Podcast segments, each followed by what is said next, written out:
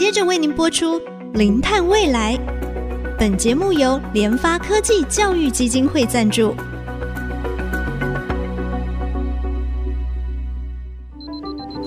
前瞻能源新方向，以科学与科技迈向近零碳排，智慧永续，与您一同开创零碳未来。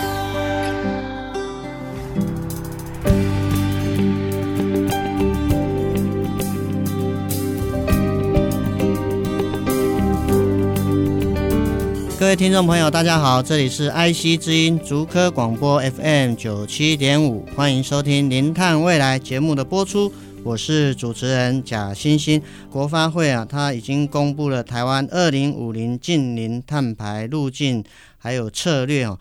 当中啊，特别要要求产业部门必须要透过整个制程的改善，来减少能源的消耗以及碳排。这过程当中还包含整个废热的回收以及跟应用。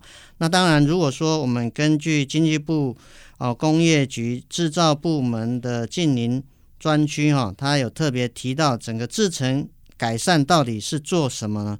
第一个就是透过设备的汰换。汰旧换新，提升设备的一个效率。第二个呢，可能就是透过导入一些智慧节能的管理。第三个，在长期上面来讲的话，怎么样使用一些创新的低碳制成的技术，提升我们低碳的一个过程。那当然呢，我们也知道哈，在任何的一个制造过程当中，可能都会有一些这个废热的一个产生哈。我们今天呢，就特别邀请到工研院绿能与环境研究所副组长简国祥简博士，来跟我们各位听众朋友一起来分享，原来废热也是绿能。简博士你好，贾博士你好。是，我想就是说哈，我们啊从国发会的一些策略，其实我们可以看到制成改善其实是非常的重要。那在生产过程当中会有一些废热产生哈，请我们的啊简博士呢跟我们的听众朋友稍微啊简单的分享一下。通常一般来说，这个废热它是怎么样产生的？就是说，一般我们食衣住行育乐，其实有各项的需求，像日常使用的碗筷啊。吃的面包啊，我们喝的饮料啊，那它是怎么生产出来的？其实这个都要透过工业制程才能获得。过程里面呢，包含着各式能源的转换，然后也会消耗掉。所以呢，这些制程里面就会包含着各式各样不同的吸热跟放热的化学跟物理反应来交替的进行，最终都会以热能的形式来完成我们预期的工作。比如说，我们把碗筷做出来，所剩余的热能呢，这部分的热能已经没有办法在原来的制程内再被利用了，我们就会用不同的方式把它排放到大气里面，所以这些热能就会变成是我们统称的是废热或者多余的热能。废热是这样产生出来的。比如说我们在家里面冰箱。使用冰箱的时候，哎，都要提到说，特别说冰箱不要太靠近这个什么墙壁边，要让它有个空间散热。我们所使用的一些电器的一个制品，在使用过程当中，其实它都会有一些消耗产生。这个消耗以一种热量的形式来把它散发出去。我想应该是我们在很多的一个制造过程当中，其实都会有出现这样的一个类似的一个情形。哎，是的，我们现在来思考一下，就是从我们物理上来看。设备的效率没有百分之百，对，那意思就是说，比如说我充电一个电池，它的效率是百分之五十，那剩下的百分之五十变成什么？一般就会变成热，那就像刚刚贾博士听到的，就是哦，OK，我们日常中所有的设备都会产生热量，那这些热量没有被用到了，所以它就是个废热。那只是在工业制成上呢，它的废热量的量体会比较大，温度会比较高。那所以可能就会有一些不同的用途产生。是是，哎，刚才那个简博，你有特别提到，那一般这个制造业啊，制造厂它的这个废热所排出来废热，它的温度一般大概是多高？我们现在来看一下哈，这些不同的需求，其实它是由不同的工厂所产生出来的。在这些工厂里面呢，可能包含就是说，哎，我面包需要加热。它可能就有个热源，热源可能就是一两百度的烤箱。那再过来提到就是，哎，我们可能需要钢块，那钢块我们可能需要去融化钢铁，那它的温度可能就会到一千六百度左右，就变成是说这些废热呢会分布在什么样温度呢？会跟我们的制成有关。那可能就是说不同的金属加工啊，那它温度就不同。所以一般来讲，我们的废热的温度呢，可能会落在一千多度到一两百度之间。所以这变化是非常非常的大。那如果说我们要回收这些废热，可以用什么方法来捕捉、来保存呢？好，不同温度的废热大致上有哪些？哈，那我们来看一下比较高温的，那可能就会像是我们去看那个炼钢厂，那钢一融化之后，那一千多度，对不对？你把它倒出来的时候、嗯、是非常红的，对，亮的，是很热的。那这个温度可能会超过一千度左右。它这个热的形式是怎么样？其实它的形式就是热辐射。那所谓的热辐射，就去想象，OK，我们的太阳它怎么把热传给我们？这个就是热辐射，不需要物质的。那另外一个热的形式呢？最简单的，家里一定有的瓦斯热水器，它会燃烧瓦斯，加热空气，一个热空气出来了，然后会加热我们的水箱。嗯哼。那经过那个水箱吸热之后，我们就有热水。热水对。那废热呢？哎，它就通过水箱之后没有吸收完的，就变成是一个气态的形式流到大气里面。所以呢，一个是热辐射，热辐射；一个是气体的方式，热对流。那另外一个呢，我们来想象一下，那洗澡热水可能温度不高，三四十度。那我们来洗澡，洗完澡之后的水也是有温度的，对，也是高于环境的温度。它怎么处理？它就被排掉了。那只是这个温度是低的，但是对工业来讲，废水这个液态的这个废水呢，它的温度呢可能就高达两三百度，甚至三四百度。所以呢，废热形式大致上我们可以看成这三种：一个是用热辐射的方式把热传给传出来，另外一个呢是用气体的方式把热给排掉，第三个方式它可能是用液态的方式把热给排到到环境里面。所以大致上来讲，会用这三个方式来存在。这样，如果可以把。辐射，还有它可能是透过气体的形式，或者是说像废水液体的形式。我们如果能够把它捕捉或保存的话，其实可以有办法来把它做一些转换，是不是？呃，类似这样的一个概念。嗯，是的。所以就变得就是说，我们在看到废热的时候，对我们工程师来讲，我们就要去想象，我现在面对到的可能是烟囱的废热，另外一个我可能是排放的液体，要怎么去把它抓下来？因为我们要把这个热量取回来嘛，哈，就会透过一个所谓的热交换器来进行热回收。那什么叫做热交换器呢？那热交换器其实它是一种装置，透过热传导或者热对流的方式，把这个热从高温的地方传到我们低温的地方。那这时候呢，这个热就会被我们低温的物质把它给抓下来了。这个过程是一个怎么样的过程呢？我们用来一个想象的一个比较简单的烧开水，烧开水呢。我们有个茶壶，里面装着水，我们可以把这个茶壶当成一个热交换器。嗯哼，那你看，我们一开始是把瓦斯给点着了，对，所以我开始加热，对不对？加热这时候呢，火是往上跑，就碰到我们的锅子，那锅子呢就把热透过热传导的方式传到里面的水，那水受热，它里面会产生一个热对流。你就想象，我们烧开水就是这样的一个方式，我们会有个热交换器叫做茶壶，那把水烧开了，我们获得什么样的能量？我们把瓦斯的热。转到我们的热水里面的，所以这个就是一种热的方式来捕捉。那刚刚贾博士有提到，就是那如何保存呢？如果说我们把这一锅的茶壶的热水，我们先不用，我们把它放到保温瓶里面，我们就把这个热水给保存下来，下来甚至保留下来了，我们就可以把它留着，在一段时间之后使用，甚至我们可能还可以把它送到别的地方去使用。至于你是要用怎么样的利用，这个会看你后面的需求，会有不同的一个应用的一个方式。是啊，简博士在分享这个例子的时候，原来煮开水的过程当中，其实就是一个尝试把热能保存下来的一个热交换的一个形态。那我想啊，我们节目先进行到这里，我们休息一下，稍后再回到我们零碳未来节目的现场。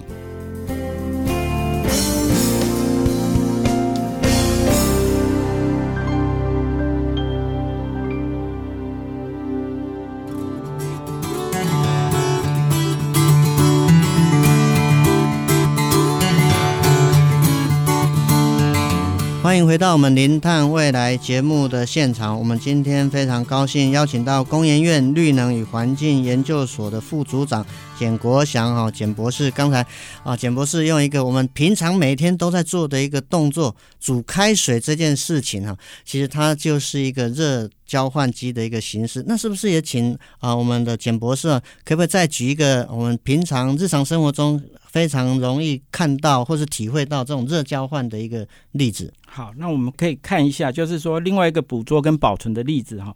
那我想大家可能都会到一些原住民部落去做一些旅游，原住民的那个石头汤啊，就是一个捕捉跟保存的例子。大家可以想象，原本石头是一个冷的东西，原住民呢，他会把它放在一个炭火里面去加热，加热之后呢，这个能量火的能量呢，就会被这个石头给截取下来。这个能量也会被保存在石头里面。当我们把这个石头它拥有的能量呢，把它放到汤里面，那各位就可以发现，高达两三百度 C 的石头放在一个常温的汤里面呢，它就可以把那个汤给煮热了、煮烧开了，甚至把里面的食物给煮熟了。那这个也是能源的捕捉跟利用的一种形式。那透过这样的方式，我们就可以去想象。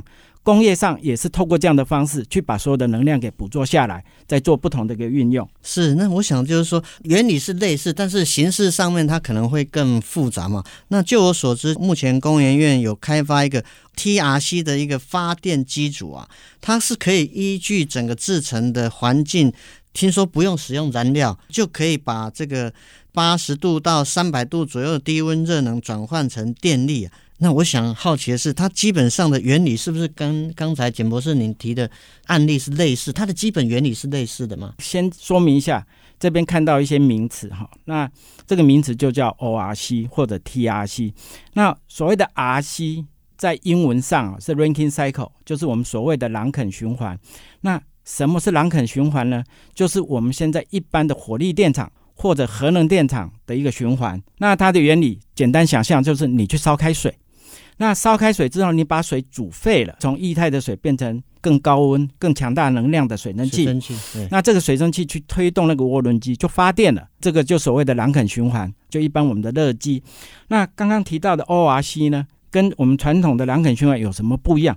其实那个 O 就是代表 organic，RC 一样是 Ranking Cycle。那最主要的差别在于，我们传统电厂用的工作流体是水。那水好处是它很便宜。又很安全，所以大量被使用。嗯、但是它有一个缺点，就是水蒸气能量被取出来之后，它会从气态变成液态。对，那这个液态对刚刚提到的涡轮机来讲，会对涡轮机会有产生侵蚀的现象。哦、那这个侵蚀的现象可能就会把涡轮机给打坏了。那这会导致我设备寿命上的一个缩短。那所谓的 ORC 呢，它差别就是它的工作流体是有机流体，这个跟水不一样。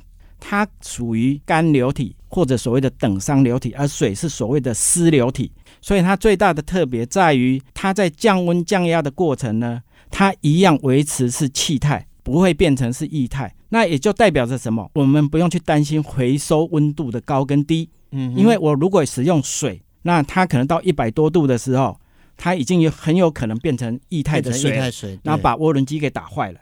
但是如果我们使用有机流体呢，我们就有机会把温度回收到八十度，甚至更低，这些流体都不会变成是液态的。也就是说，做废热回收的时候就不会受到温度的限制。那也就是说，为什么我们这个机组，我们敢讲说，OK，我可以从八十度到三百度之间都可以应用。最主要用的流体是跟传统不一样的。啊所以你们就是找到这种所谓的有机的流体，它温度掉到一百度以下呢，其实它还是可以维持它的这个气态，所以不会对我们的涡轮机造成这个损害。那另外一个 TRC 呢？那 TRC 你看到它的名字，你就知道它是在超临界的情况之下，因为那个 T 呢代表 transcritical。这个跟 ORC 最大的差异在哪里？就是我们知道呢，ORC。它在吸热的过程，从废热吸热的过程呢，它会进入饱和的一个状态。嗯。也就是说呢，我这时候的工作流体，它的一个能量的状况是在等压跟等温的情况下持续在做变化。ORC 它的流体，它会从液态经过饱和的状况变成气态。气态。对。哦，这是一个等温跟等压的过程。那 TRC 来讲呢，它超过穿临界，那代表了什么？代表这个工作流体呢，它不会经过饱和区，它会穿过那个临界点。那也就是说，它的温度跟压力呢，会随着我吸收热量的增加而增加。TRC 跟 ORC 相比，我的工作流体具有更高的能量，因为它的温度跟压力更高。那这个相较之下呢，就我们实验室所做到的一些实验的测试的结果，我们可以知道，TRC 跟 ORC 在相同的废热源的情况之下，就是我的供热条件是相同的，我的机组整个净的发电量可以增加大概百分之二十五左右。对，所以就是说，这个啊，TRC 的发电机组，它的这个回收热能的效率更好，大概有多增加了大概百分之二十五左右的效能嘛。那么国外是不是有类似的案例在使用啊？其实以 ORC 来讲，哈，ORC 大概在一九五零年代，其实国外就已经开始发展，就是为了去克服水是湿流体这个问题。国外在发展过程呢，其实他们大概在六零年代跟一九七零年代，其实已经。慢慢被使用在地热哦，地热发电，因为地热大概水温泉水大概也是一百多度、两百度左右。另外一个呢，也是用在工厂，那工厂的废热大概是一百度到两百度之间。好，那所以对国外来讲，其实他们就在使用刚刚提到的地热，那也有提到一些废热。那国外其实也用在一些太阳热能。好，那太阳热呢是因为太阳如果照在光电板，它是透过半导体元件来发电。如果说呢，我们把太阳的热能拿来加热。一个流体，那个流体一样可以进到 Rankine cycle 去做发电。就是国外呢，在用 ORC 的时候，它还有用在太阳热能。太阳热能就是把太阳的热转成 ORC 它的吸收的一个能源。那所以呢，太阳热能它一样是可以去推动 ORC 来发电。所以国外有这些应用的一个状况。那 TRC 的部分，TRC 的部分呢？呃，目前国外其实刚刚才有那个雏形机进入商转。因为 TRC 的发展比较慢，那为什么 TRC 的发展比较慢呢？最主要的就是说，因为它的操作压力比较高，所以呢，我们 pump 要有能力打到高压，这是一个。然后再过来，管路系统相对要承受比较高压，那所以呢，现在这个部分还没有到大量的商业化。也就是说，台湾目前我们工业院的研究的一个状况，其实跟国外其实速度是差不多的。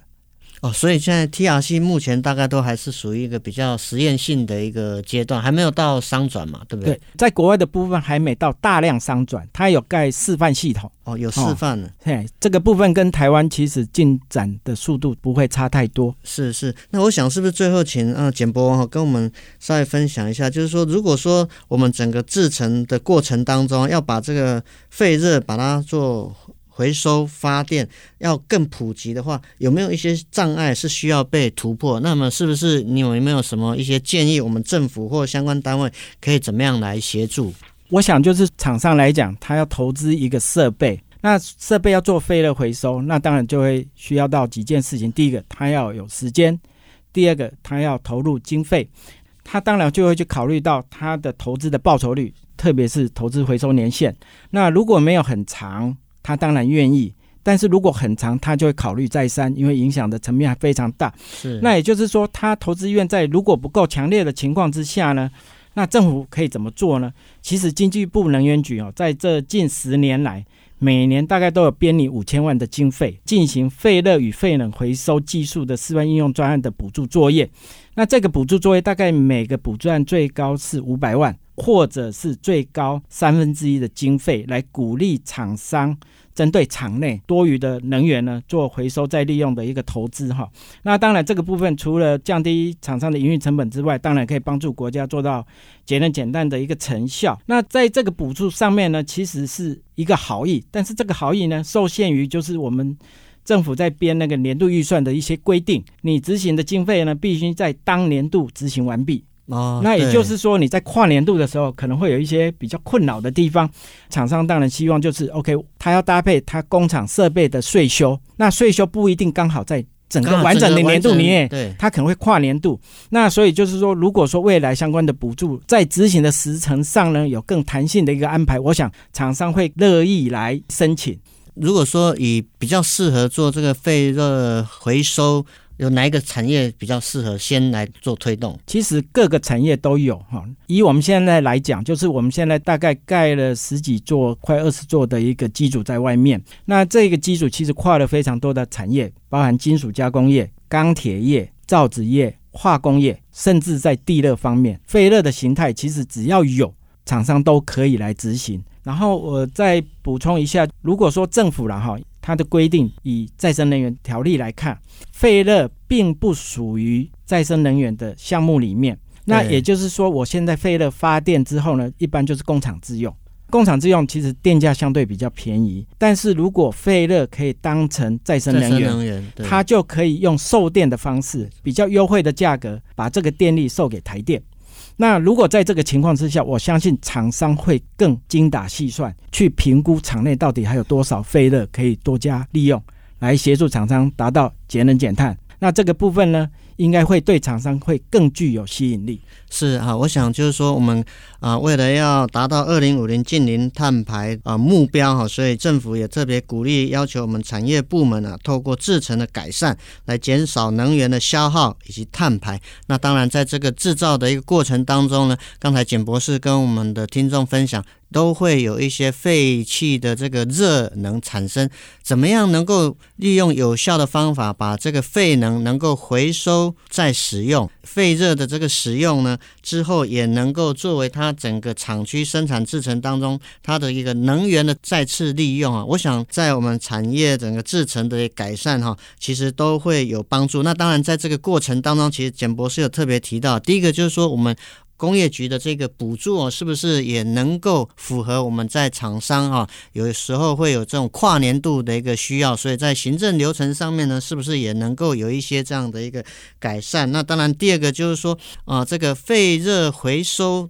来发电这个这个能源、啊，是不是也能够变成一个广义的一个再生能源？如果是的话，它又可以透过这个啊转售售电的一个方式来提高它整个啊厂商的诱因哦。我想呢，这个都可以作为我们政府相关部门的一个参考。我们今天真的非常高兴邀请到工研院绿能与环境研究所副组长哈简国祥简博士哦。我们节目啊，IC 之音官网 AOD 可以。随选随听呢，也同步在 Apple Podcast、Google Podcast 还有 KKBox 上线啊！欢迎我们的听众上 Podcast 搜寻“零碳未来”四个关键字，并且记得按下订阅，才不会错过我们每一集精彩的节目。感谢大家的收听，我是贾欣欣，下周同一时间我们再会。本节目由联发科技教育基金会赞助播出，联发科技教育基金会。邀您一起响应净零碳排，以知识驱动更好的未来。